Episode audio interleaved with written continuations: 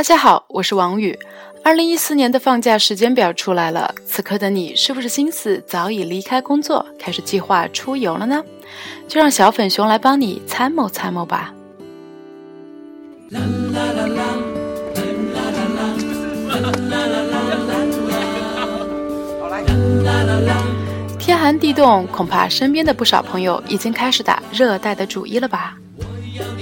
着看着那海龟水中游，慢慢的趴在沙滩上，数着浪花一朵朵。嗯，就是小七的这首歌。不论是马来西亚还是菲律宾，或是泰国以及印度尼西亚，打折的机票、低廉的物价，还有销魂的按摩，实在是爽歪歪呀！习惯跟着旅游团的朋友呢，一定会首选印尼的巴厘岛，那里的服务设施确实不错。但是作为资深玩家的小粉熊要说，跟龙目海峡的小海岛相比，巴厘岛实在是弱爆了。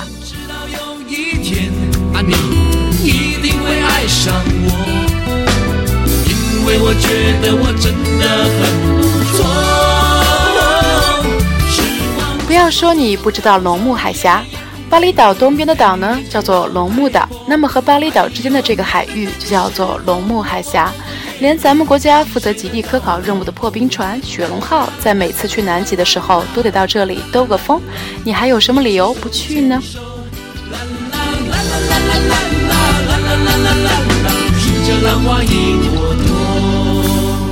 之前小粉熊去印尼的时候，就是在龙目海峡的小群岛里挑了一个叫做 Gili Trawangan 的小海岛。那个岛小到什么程度呢？你若是绕着岛游一圈，恐怕一个小时也就足够了吧。所以呢，这里也没有什么商业化的开发设施，全是岛民自己的民宿。整个岛可以说是原生态零污染，你可以随随便便的在海里潜下去个两三米，就能看到电影《少年派》里热带鱼群在你身边游弋的场景。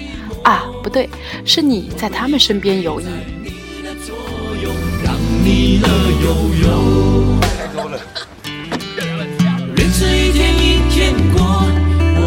如果你想晚上泡个吧，也没有问题，这里还有迷幻蘑菇可以吃。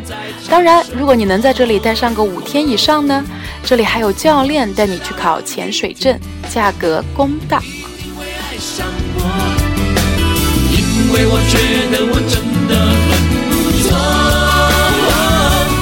大家一定要问，那怎么去呢？嗯，很简单，你只要从巴厘岛的巴丹拜港坐上三五个小时的船，就可以抵达龙目岛的圣吉吉港或者是龙巴港，然后你再沿着西边的海岸线一路往北，坐车去邦塞港。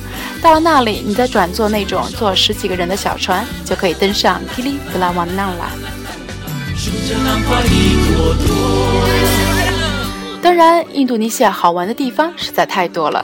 这里还有类似于月球表面的火山坑口群，更有一千多年的历史古迹。但是这一期就先到这里吧，那些以后再介绍。